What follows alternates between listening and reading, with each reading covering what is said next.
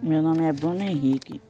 O nome do livro é Ilha do Tesouro. O livro fala sobre um menino que conheceu um velho marinheiro que contou sobre uma antiga, um antigo mapa tesouro.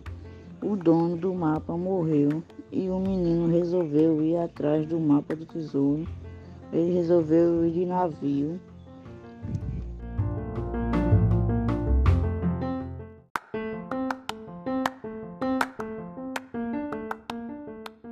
Ele ficou maravilhado, pois nunca tinha andado de navio.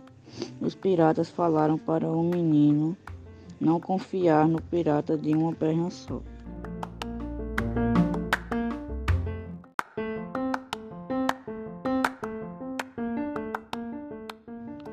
O menino foi pegar uma maçã, aí o barco balançou e ele caiu dentro do tonel.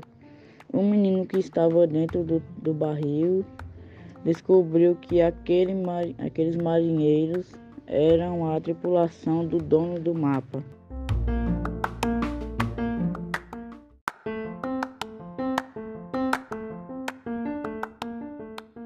Ele ficou escondido e, sem querer, os piratas levaram ele até a Ilha do Tesouro. O menino encontrou um homem com uma barba enorme. Esse homem com a barba enorme